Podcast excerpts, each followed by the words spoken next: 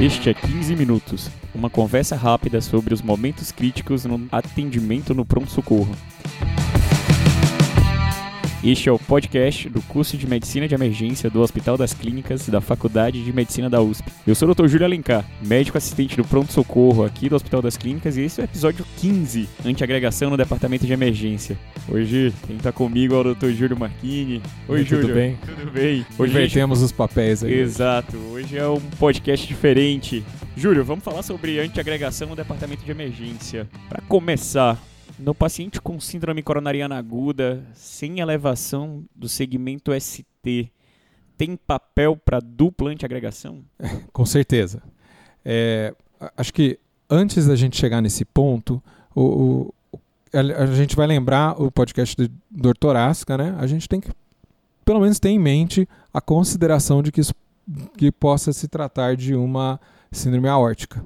E caso em que a gente não vai fazer antiagregante nenhum. Exato. Tá, então, uh, vamos olhar uh, o caso, a dor, vamos aplicar o score ADDRS, um, olhar o raio-x se tem alargamento de mediastino, coisas que vão fazer alusão aí que possa ser um quadro mais para uma síndrome aórtica do que uma síndrome coronariana, até porque a antiagregação vai estar tá proscrita nesses casos. Mas se a gente já tomou a decisão que vai realizar a antiagregação, então não se trata de uma síndrome aórtica e, ou prov provavelmente não se trata de uma síndrome aórtica aguda, então a gente precisa é, começar a antiagregação.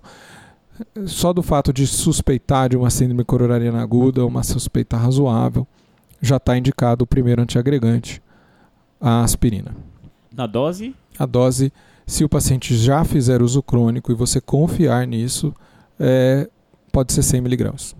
Perfeito. Mas não, não custa nada refazer o bolos. Então, 300 miligramas. E você pede para ele mastigar, porque vai ser absorvido mais rápido. Perfeito. Então, a S na suspeita, 100 miligramas naquele que já faz uso crônico confiável, 300 miligramas naquele paciente que não faz uso de aspirina. Isso, Segundo perfeito. antiagregante. Então, aí você vai avaliando essa síndrome coronariana aguda, o bom risco que ela tem. É, então, tem é, já é um coronariopata conhecido, é, ele já, já usava, já fazia uso crônico de aspirina, você está observando alterações típicas de isquemia no eletro, é, não está fechando talvez critério para supra, mas tem um infra de ST tipicamente isquêmico, ou uma inversão de ODAT simétrica, é, tudo, todos os critérios que estão elevando o risco. Né? Então, você está caracterizando como médio risco, você já entra com um anticoagulante também, né? um, uma enoxaparina, se você tiver é, função renal para isso. E no alto risco você vai entrar com o segundo antiagregante. Tá, então, para a gente organizar, na síndrome coronariana aguda sem supra de ST, paciente de baixo risco, eu faço heparina. Risco moderado, heparina. Oh, desculpa, baixo risco é aspirina. Isso. Risco moderado, aspirina mais heparina. Ou, ou, ou enoxa. É, exato. E aí, no risco alto, aspirina, heparina e um segundo antiagregante plaquetário, um inibidor de P2Y12. Exato. Perfeito, perfeito. E Júlio, que, que inibidor de P2Y12 como a que gente, a gente escolhe, né? Como que a gente escolhe num paciente com síndrome coronariana aguda? Então, a evidência que a gente tinha de uns, talvez 15 anos para trás, o estudo PCI Cure, é, que começou é, essa indicação, era inicialmente o clopidogrel. É, desde então, a gente já teve dois grandes estudos. É, que se você olhar eles é, e, e, basear a conduta em cima deles, você nunca mais deveria usar o clopidogrel nesses casos. Que são os estudos Triton Time 38, é, que foi é, conduzido pelo Dr. Wiviat, é, foi publicado em 2007. É, esse estudo olha, tinha 13.600 pacientes, tá, com é, duplo cego randomizado, é, controlado pelo melhor evidência na época, o clopidogrel. E o estudo, é, o, a, o braço experimental desse estudo é o Prasugrel. Olha, 707 hospitais em 30 países. Um, e o que entrava, né, o que entrava no estudo, e que isso, isso é importante, é infarto com supra E a angina instável, ela é caracterizada como alto risco de que jeito? É um score time, por exemplo, então de 3 ou mais. Então, o score time do IAM sem supra, 3 ou mais, ou uma, um desvio de ST de pelo menos 1 milímetro, ou elevação de enzimas cardíacas, ou sintomas isquêmicos é, repetindo aí nas últimas 72 horas. Então, tudo, todos, então vejam que são todos critérios tentando é, caracterizar essa angina instável como alto risco. Eu acho que isso é muito importante, né? Então, o, P2, o inibidor de P2Y12 não vem para todo mundo. Vem naquele paciente com infarto com supra e na síndrome coronariana aguda sem supra, ele está indicado nessa condição de alto risco que nós vamos definir aqui como alteração nova de eletro, aumento de troponina, paciente que recorre da dor ou paciente com um histórico de síndrome coronariana aguda importante, né, que já tem DAC prévia estabelecida. Isso, isso foi no, no, isso foi no Triton, que é o estudo do Prasugrel. O, o, o Cure do, do, do clopidogrel também falou uma coisa muito parecida, né? Era alteração de eletro nova para entrar com clopidogrel ou aumento de enzima cardíaca. Então que ele definia assim a síndrome coronariana aguda sem supra de alto risco. E, e, qual que é o fundamento? Por que, que o prasugrel funciona tão melhor que o clopidogrel? O, o clopidogrel ele é uma prodroga, ele não age é, imediatamente quando ela é ingerida. E ela precisa ser metabolizada duas vezes pela o CYP2C19. Então, é, e existe uma variação importante dessa enzima é, populacional, é, variando até de supermetabolizadores é que são um pouco mais raros, há, há muitos pacientes, uma, uma, uma, parcela significativa da população, que é metabolizador ruim e metabolizador muito ruim dessas medicações. E aí é, o que acontece com esse clopidogrel é que ele basicamente não faz efeito. Hum. Então, e aí você já comparou isso com o prasugrel, que ele não tem essas desvantagens. Então ele basicamente funciona muito bem em todos os pacientes. E a, talvez até bem demais. Exatamente, porque daí quando você funciona muito bem e é um antiagregante plaquetário, você também está sujeito a desfechos ruins, né? Então, assim, só para comparar o desfecho principal, que era um, um composto mortalidade cardiovascular e a M então fatal, é, é, ou AVC não fatal, e o desfecho foi 9,9% no grupo do Prasugrel versus 12,1% no grupo do Clopidogrel. E com NNT de 46, que é um NNT respeitável, aí pensando que você já está trocando uma terceira medicação. É, o problema é justamente é, sangramento. E. No, com o Prasugrel houve maior número de sangramentos. Então, se você considerar aí major ou minor, foi 5% versus 3,8%. Isso foi significativo, com um NNH, um número necessário para fazer para malefício de 84 e especificamente chamou muita atenção nos pacientes que necessitaram de revascularização cirúrgica foi para 13%, 13,4% de sangramento major é, versus 3, né? Então, bem... Nos pacientes revascularizados cirurgicamente. Não, não nos revascularizados, nos que foram submetidos à revascularização. Então, você. É, é, até isso gerou talvez alguma conduta. Ah, não, espera eu olhar a anatomia antes de eu dar o prasugrel. E isso é, até foi. É, é, é uma das condutas é, justificadas, até porque o prasugrel faz efeito muito mais rápido. Então, poderia e, e, e poderia fazer um, um, uma cine angiografia desse paciente, pensando em serviços que eu consigo fazer isso rápido, né? É, ver que não é uma anatomia para revascularização cirúrgica, eu faço o prasugrel. Perfeito. Então o prasugrel sairia aí da sala de emergência e passaria para a sala de hemodinâmica. Esse poderia ser um dos jeitos, né? O prasugrel é, ele tem uma dose aí de 60 miligramas. A é, dose de ataque de, de ataque 60 e depois isso. 10 miligramas dia. Então ele tem algumas contraindicações é, que foram de subgrupos da, do, do, do, estudo, Triton, que, é, que são pacientes que têm peso menor que 60 miligramas, pacientes que 60 já tiveram, quilos, 60, né? 60 quilos, quilos é, estava magrinho demais. pacientes que é, já tiveram algum AVC previamente. Nesses pacientes você não deveria fazer o prasugrel. Tem, tem algum dado interno que não, eu acho que isso não chegou a ser publicado que você talvez pudesse fazer 30 miligramas de bolos e usar só 5 miligramas dia, mas isso não é. Isso acabou ficando muito clássico, né? Então assim a ideia de fazer prasugrel justamente por esse medo de sangramento da taxa de sangramento de ser maior, um sangramento a cada 80 pacientes a mais do que o clopidogrel, acabou ficando isso muito medular, né? Só uso prasugrel em quem tem mais de 60 quilos, nunca teve AVC e quem tem anatomia conhecida. Então acaba que isso parece ser o que a gente decora de uso de prasugrel. Faz sentido, então, em relação ao estudo? Faz, faz. E, e o, assim, por, assim, é uma medicação muito boa, mas por azar do da medicação da, da companhia do, praticamente simultâneo, um pouquinho depois já saiu outro estudo importante aqui nesse, é, nesse contexto que é o Plato. Deixa eu só voltar um pouquinho no clopidogrel, Júlio, porque você falou a dose do prasugrel, mas a dose do clopidogrel às vezes também dá muita confusão. E o clopidogrel é o que a gente tem hoje no SUS. Conta para mim como que eu faço de dose do clopidogrel na síndrome coronariana aguda sem supra então, com supra. É Assim, com hemodinâmica ou sem hemodinâmica? Conta para mim. É, a gente pode entrar nesse detalhe, mas só baseado no. Se a gente tem as evidências Triton e Plato, para esses pacientes, né, a gente não deveria mais fazer o clopidogrel, a gente só faz quando a gente não tem a medicação. Né? Então, tá bom, não tenho prasugrel, não tenho ticagrelor, sou obrigado a fazer clopidogrel. É, eu vou. Aí depende do momento que eu vou para o CAT, por exemplo. É, e depende da idade do paciente. Então, tem um estudo grande da China, um estudo COMET, é, pacientes idosos acima de 75 anos é, não se beneficiavam no bolos.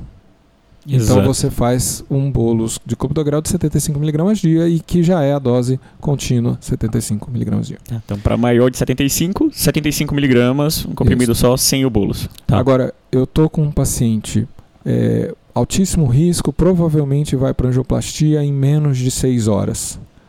Então esse eu vou fazer um bolos maior, vou fazer de 600 miligramas. Ou, ou, não, eu tenho uma angina instável que eu acredito que ser de alto risco, mas por características do meu serviço, ou não vou conseguir encaminhar esse paciente antes das 6 horas, então posso fazer o bolos de 300. Perfeito. Então, bolos de 300 para a maioria dos pacientes, para quem vai para angioplastia nas próximas 6 horas Dentro das Sei, próximas seis 600 para maior de 75 anos, 75 miligramas. Isso, perfeito. Perfeito. Tá bom. Então vamos lá voltar para o ticagrelol agora. Vamos falar do plato? E, e, e só para complementar ainda o clopidogrel, se eu for para trombólise, né? Ah, sim. E se for para trombólise? Se eu for para trombólise, eu vou, eu vou fazer clopidogrel. Esse, esse é o que tem consenso. Com, é, é, então, antes é. ainda do plato, tem o estudo TREAT. O estudo TREAT é, foi publicado... É, pelo Dr. Otávio Bervanger, né, do, do HCOR. É, e o que, que ele mostra nesse estudo? Ele tentou olhar na trombólise se eu podia usar o ticagrelor. Então, e, e, ele mostrou que não é, é, não inferior. Então a gente pode usar o ticagrelor na trombólise com os dados desse estudo. Esse é um estudo com 3.800 pacientes. Tá, então classicamente quando a gente pensa no, em síndrome coronariana aguda com supra, a gente faz clopidogrel e na nossa cabeça e é o que tem no guideline. Nesse paciente que tem, tem supra, nesse paciente que vai para trombólise, para esse é clopidogrel. Isso. Então, tem um estudo Agora, nacional que diz que a gente um pode fazer nosso, ticagrelor. Exatamente. Pacientes menos de 75 anos de idade foram tratados com trombolítico. O, o ticagrelor foi não inferior ao clopidogrel não teve excesso de sangramento, sangramento fatal, sangramento intracraniano, na comparação de é, ticagrelor versus clopidogrel. Então vamos lá o ticagrelor, Júlio. Então vamos falar então, um pouquinho do Plato já começamos agora. a falar um pouco do ticagrelor, mas de onde veio o ticagrelor veio do estudo Plato. É, o estudo Plato, ele é de 2009, então um pouquinho depois do, do estudo que trouxe o Prasugrel, ele foi feito com 18.600 pacientes é, desses, os grupos que importam para a gente, Clopidogrel 5 mil pacientes, Ticagrelor 5 mil pacientes, 862 centros em 43 países. Os critérios de inclusão são bem similares, é a síndrome coronariana aguda de alto risco.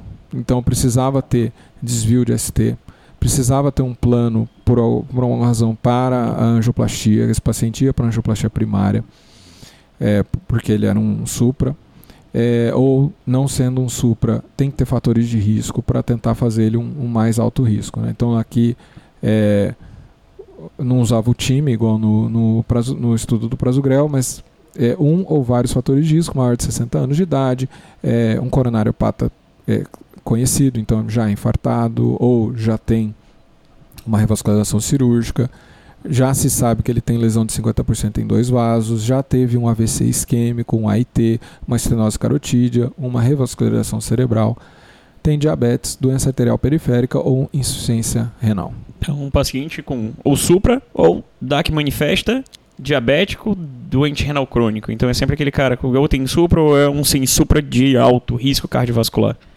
Perfeito. Perfeito, perfeito. E aí conta pra gente o que foi que o Plato então, o, o, da mesma maneira que o estudo prazo grel, é, ele comparou com o clopidogrel nesse caso. Então, é, o, o ticagrelor você usa ele é, 180 miligramas. de é bolos? Um, de bolos e dele é um pouquinho mais chato, porque é 90 miligramas duas vezes ao dia. Isso. E o que, que ele mostra aqui? Uma, um desfecho primário de mortalidade vascular, IAM não fatal e é, AVC de 9,8% no grupo do clopidogrel comparado com 11,7% no, no grupo, opa, ao contrário, né, 9,8% no grupo do tigarglelor versus 11,7% no grupo do clopidogrel e essa é uma diferença significativa e melhor ainda, não teve diferença de sangramento.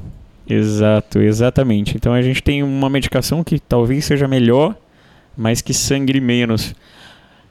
Júlio, mas eu tenho uma pergunta para te fazer. As... Inclusive, foi no desfecho mortalidade sozinho, é, também foi superior. foi superior. Era uma coisa que até era comentada, que talvez possa ser uma, uma sorte estatística e não um efeito da medicação, mas foi encontrado. Né? A mor mortalidade com ticagrelor foi 4% e 5,1% com clopidogrel. E isso, é isso é significativo. Exatamente. Júlio, uma das grandes queixas das, dos pacientes das poucas vezes que eu tive acesso ao ticagrelor era de espineia. É, isso acontece mesmo. E se você mantém o uso, ele passa essa sensação. Mas ah. é desconfortável para o paciente, mas ele tem. Isso pode acontecer mesmo. É, é, uma, é uma das coisas recorrentes. Eu já, eu já vi, inclusive, paciente que usava sem problema nenhum, teve que parar por alguma razão. E aí, quando ele voltava, ele se queixava da, da dispneia. Ticagrelor é o melhor inibidor de P2Y12? Os dados mostram que sim. Né? Você é, tem desfechos muito melhores né, do que com o clopidogrel e ainda por cima não, não tem o, a piora de sangramento igual foi observado com o prasugrel.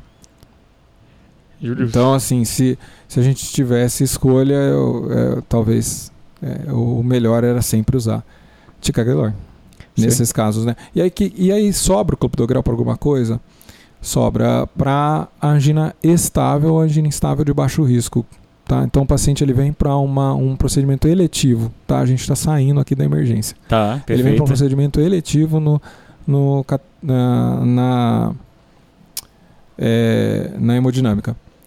É, ninguém mostrou que nesses casos é melhor ticagrelor ou prasugrel.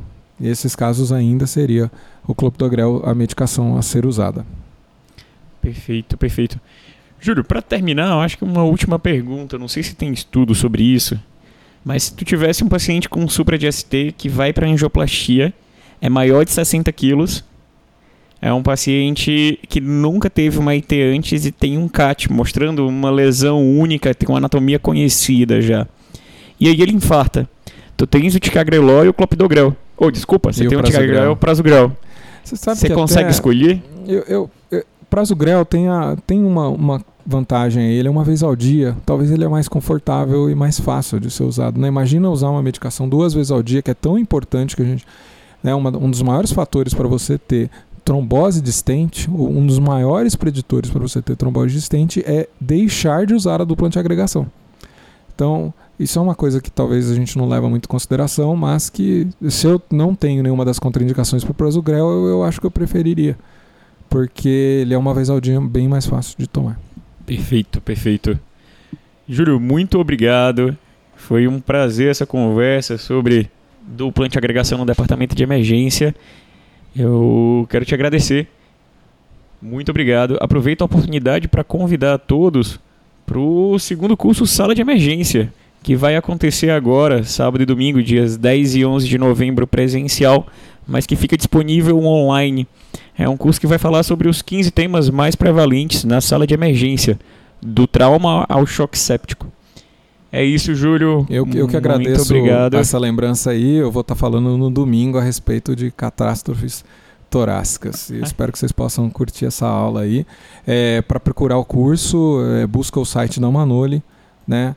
É, e, pro, e procura lá o, o Segundo curso, sa- Sala de Emergência. é, em 15 aulas. Um forte abraço e até a próxima.